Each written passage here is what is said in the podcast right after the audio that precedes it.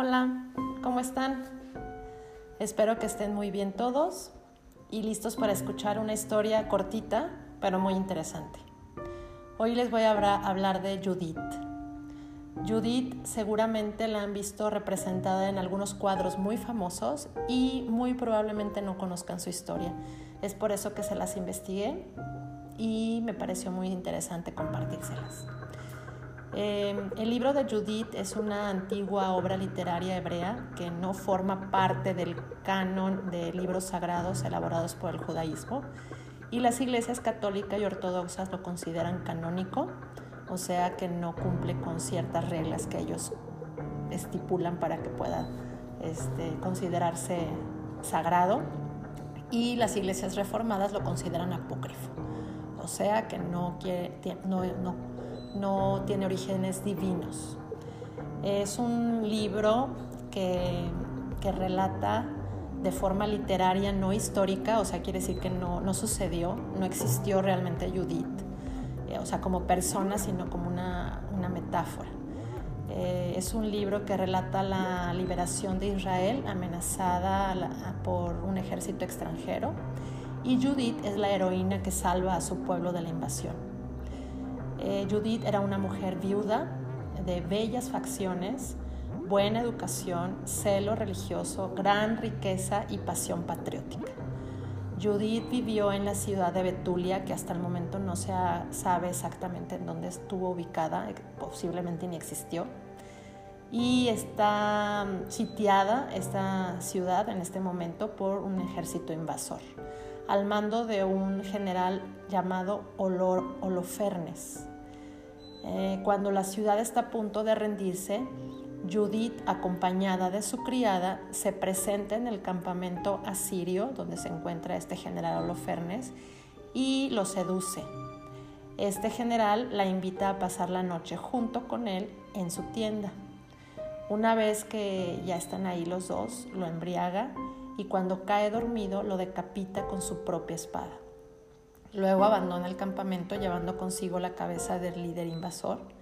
Los hebreos cuelgan de la muralla el despojo, o sea, la cabeza, y salen de la ciudad para enfrentarse a los asirios. En el campamento enemigo descubren el cuerpo mutilado y descubren lo sucedido. Esto provoca el temor en el ejército que huye a la desbandada y es derrotado por los israelitas. Judith entonces fue aclamada como una heroína por el pueblo y el sumo sacerdote. Después de esto, vive en su casa y no acepta ninguna propuesta de matrimonio. Antes de morir, libera a su doncella y cuando fallece se le sepulta en la tumba de su esposo, Manasés. Hasta muchos años después de su muerte, ningún enemigo amenazó a Israel. Em, esto es un resumen de la historia de Judith, como gracias a su hazaña, le da la fortaleza al pueblo para defenderse y consiguen la victoria. Si tratamos la figura de Judith desde nuestra perspectiva, nos llevamos las manos a la cabeza porque todo lo hizo de manera poco moral, ¿no? Mintió, engañó, sedujo y asesinó a un hombre indefenso. Por muy malvado que fuese, eh, pues definitivamente el acto es inmoral. Sin embargo, Judith aplica aquella sentencia de que el fin justifica los medios y lo hace con total entrega. Por lo tanto, Judith parece ser un ejemplo de conducta violenta. Sin embargo, no debemos caer en este error y ver a la heroína judía con los ojos actuales, eh, ya que el libro que nos habla de su gesta no es una narración sin más, sino un tratado religioso un ejemplo del triunfo de Dios sobre todas las cosas, porque Dios le dio esa fortaleza a Judith. Más bien se trata de un libro metafórico en donde los personajes no son tales, sino ejemplos o símbolos de distintos modelos de conducta. Son, por así decirlo, prototipos, figuras planas que le sirvan al autor de modelo y de ejemplo para las generaciones venideras. Así, Holofernes es el mal por el mal, el impío, el falso y el descreído el provocador. En cambio, el pueblo de Betulia es el ejemplo de los desprotegidos, de los mancillados y los provocados. Judith es la figura más redonda de todo el relato, la protagonista, la mano de la que se vale el autor para demostrar que siempre acaban triunfando los que tienen la razón y los que están del lado del bien. Si Dios escoge a una mujer para hacerlo, ¿por qué habrá sido? Yo pienso que fue para quitar esa idea de que nunca hay que despreciar la, debilidad del enemigo. Todos sabemos que la mujer siempre se ha considerado débil y vulnerable. Sin embargo, es más astuta que el hombre y aquí se demuestra. Eh, tiene un aspecto sexista el, relato, en mi opinión. Em, yo eso es lo que yo pienso. O sea, al momento de poner una mujer, pues sí, definitivamente su sexo, las cualidades que cuenta su sexo, tanto las, los dones de una mujer como esta astucia, esta paciencia, esta, eh, no, no realmente es una fuerza externa, es una fuerza interior y el valor que le da de salvar a su pueblo es lo que hace que, tenga la fortaleza para ir y, llevar a cabo su misión en, honor a todo su pueblo. Eh, sin embargo, pues es irónico, ¿no? Que el Señor omnipotente los aniquiló por manos de una mujer. Entonces Judith es la mujer salvadora de su pueblo, la mujer discreta que entra en acción y salva a su pueblo, porque como ella misma entona, hay de las naciones que se levanten contra mi pueblo. El Señor omnipotente las castigará el día del juicio, dando al fuego y a los gusanos sus carnes y gemirán dolor para siempre. Judith entonces es el prototipo de santa para su pueblo, mujer honesta y virtuosa, cuyo nombre en realidad significa ni más ni menos que el femenino de, judío.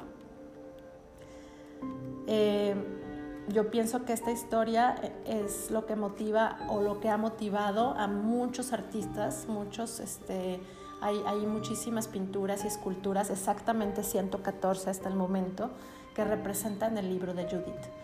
Yo aquí seleccioné algunas que me gustan. Mi, para mí, mi favorita, mí mi favorita es la de Artemisa Gentileschi, que después les platicaré sobre ella. Eh, se llama Judith decapitando a Holofernes.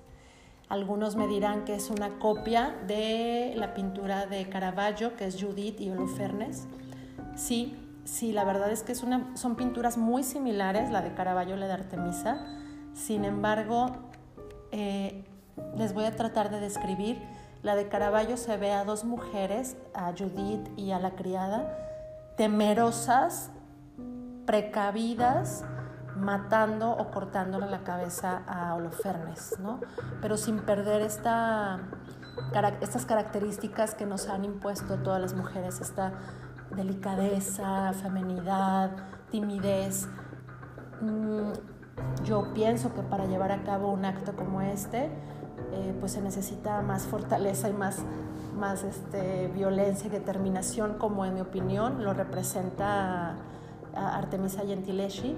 Al final también en el cuadro de Artemisa se ven dos mujeres cortándole la cabeza a Lofernes, sin embargo en esta sí se ve, en el de Caravaggio se ve, es más, apenas si lo toca Judith y la criada está como un lado como aconsejándole o echándole porras, ¿no?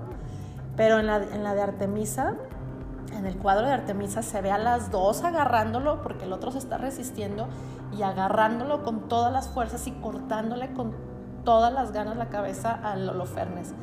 A mí me gusta más la, la pintura de, de Artemisa. Eh, se las voy a poner la, la, pintura de Artemisa en la imagen de, de esta explicación, esta publicación.